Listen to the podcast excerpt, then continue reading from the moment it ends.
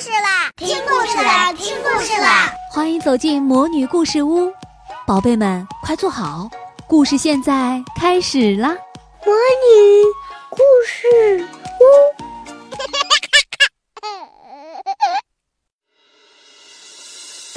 长篇历史小说《东周列国故事》，孙畅播讲。东周列国故事之三个大会。席鹏听说天王家里有纠纷，想要拜见太子，周惠王可就有点不大高兴了。但是又怕错待了霸主的使臣，只好叫太子正和第二个儿子公子代一块儿出来见面。原来，太子正是王后生的，公子代呢是妃子生的。王后死了以后，周惠王立那个妃子为正宫，就是后来称为惠后的。周惠王因为宠爱惠后，喜爱他的儿子，有意要废去太子正，改立公子代为太子。这会儿，席鹏要见见太子，天王却叫他们哥俩一块儿出来，席鹏就明白了八九分。他回去告诉齐桓公，说。主公做了霸主，可得替太子想个法儿啊！齐桓公叫管仲出个主意。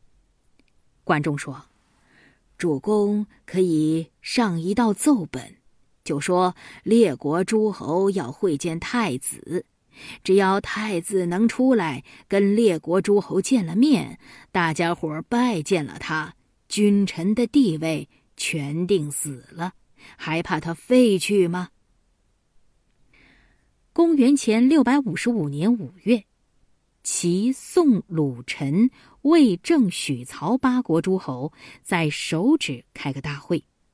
天王因为齐国强大，再说诸侯要拜见太子也是名正言顺的事，他只好打发太子郑去会见他们。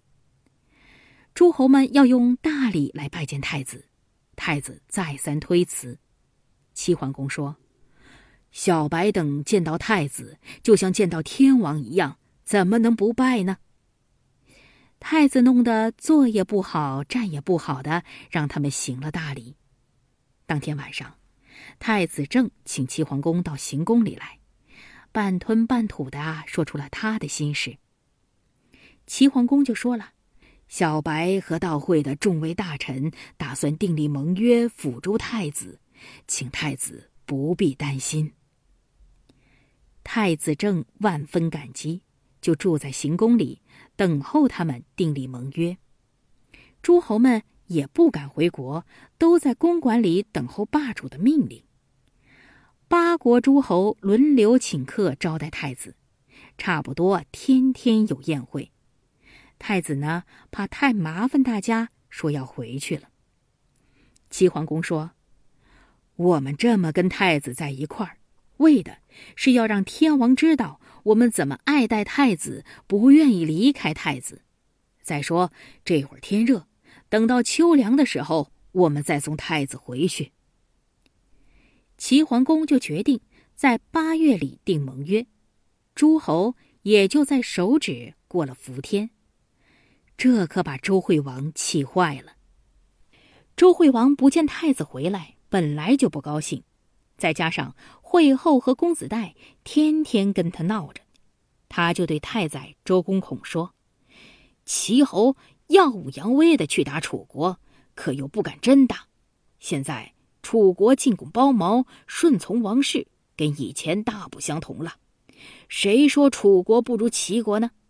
小白领着诸侯扣留太子，这简直太叫我下不去了。”我想，还是请太宰去通知郑伯杰，叫他去联络楚国，请楚国去对付齐国，好好的来扶助王室。宰孔说：“楚国进攻包茅，全是齐国的力量啊！齐侯尊重王室，功劳不小。天王，你怎么反倒甩了中原诸侯去依靠南蛮子呢？”周惠王说：“谁知道齐侯安着什么心呢？”我一定这么办，你别替小白说话了。天王写了一封信，偷偷的派人送给正在手指开会的郑文公节。郑文公一瞧，上面写的是：“太子正叛逆父母，庶直私党，不配为太子。我要改立公子代。你如果能够约同楚国，一心辅助公子代，我愿意请你管理朝政。”郑文公高兴的什么似的，他对大夫们说：“本来嘛。”咱们的先君武公、庄公历来都做了王室的亲事，号令诸侯，有权有势。谁不知道郑国是霸主？不知道怎么一来，半路中途势力就没有了，变成了个弱国。现在天王又看中了郑国，叫我出来，眼瞧着郑国的光荣又要回来了。大夫孔叔说。齐侯为了咱们去打楚国，他帮助了咱们，您怎么反倒甩了他？楚国侵犯咱们，你怎么反倒去归附？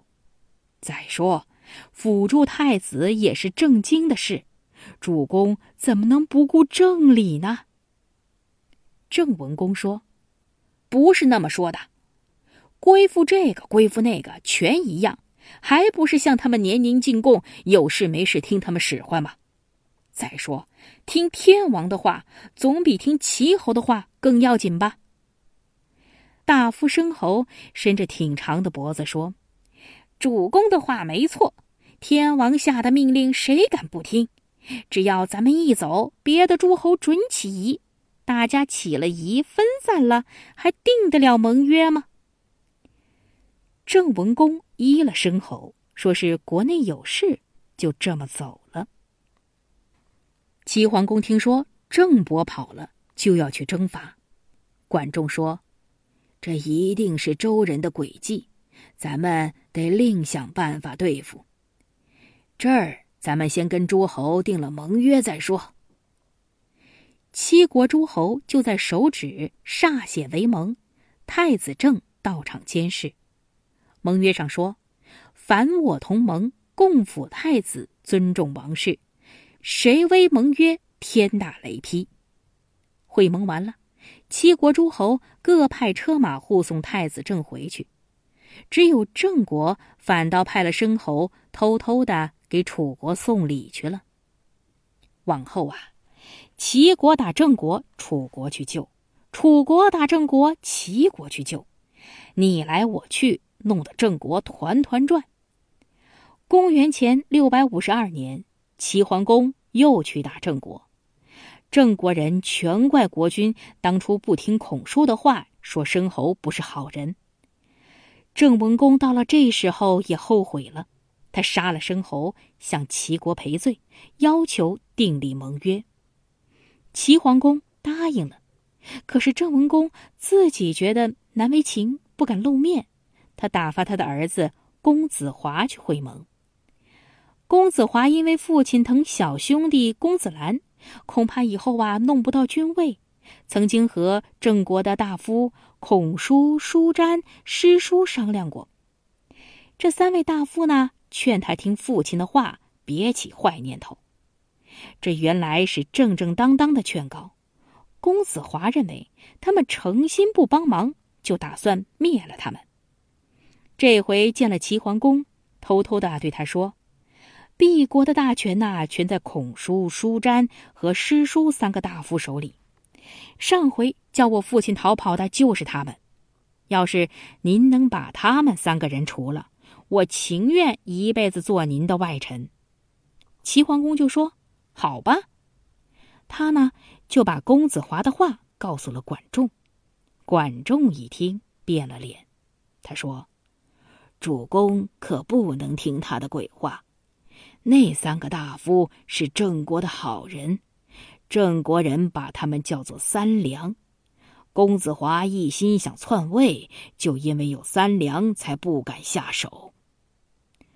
齐桓公听了很生气，叫管仲马上派人去通知郑文公，郑文公就杀了公子华。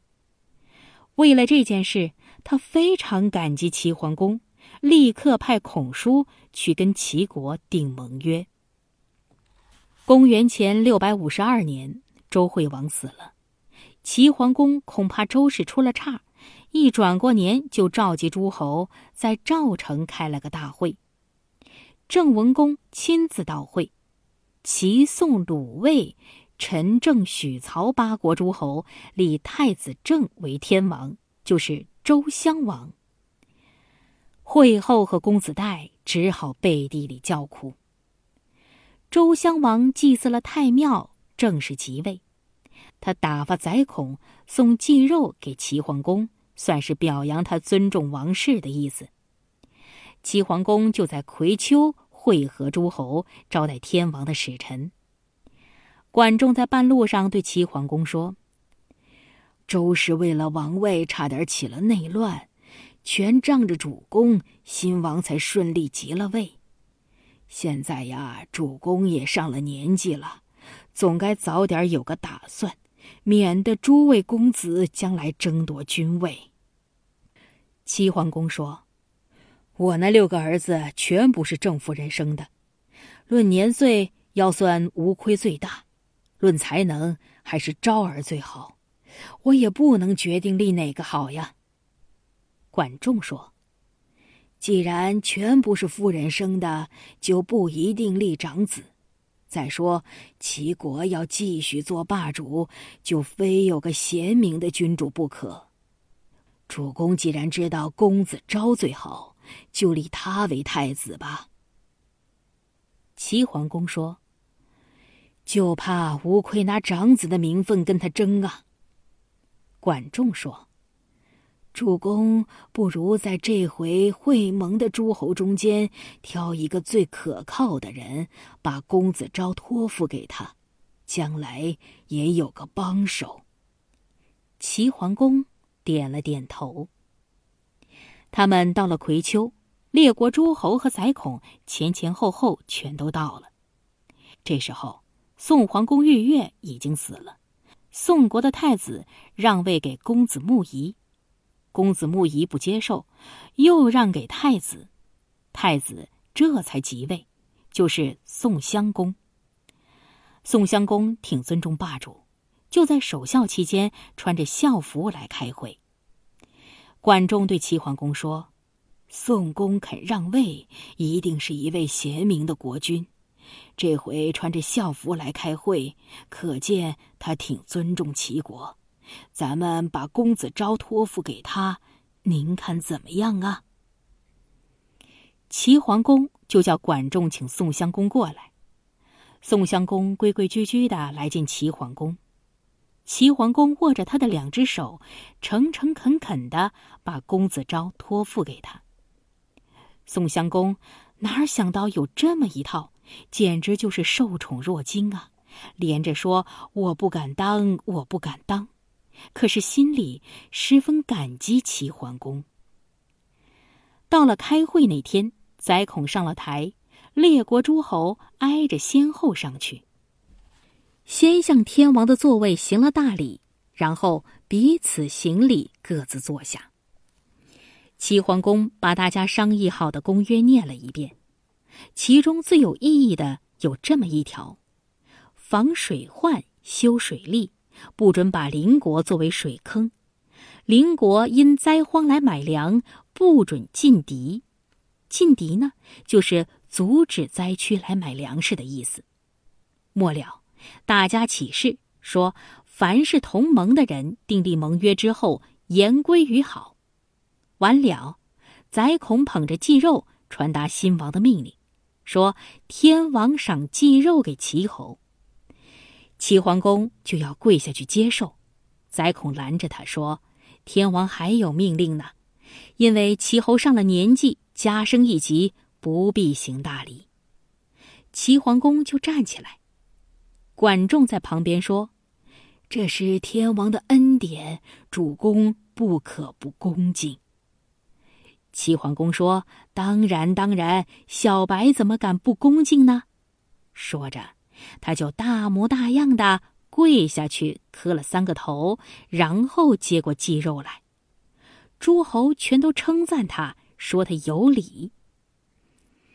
宰孔从葵丘回去，道上碰见一位从西方赶来开会的国君，宰孔说已经散会了。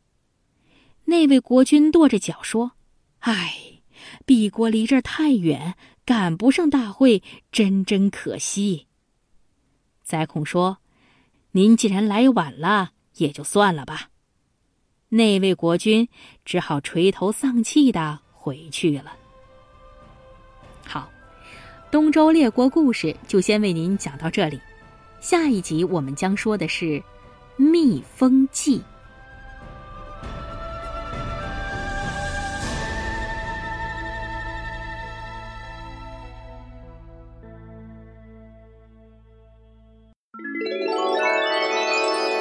亲爱的小宝贝们，今天的故事就讲到这儿了。想听更多的好故事，欢迎你在微信公众号上搜索“魔女故事屋”，加关注来和我们做朋友。这里有更多的好故事等着你哦。我们下期再见。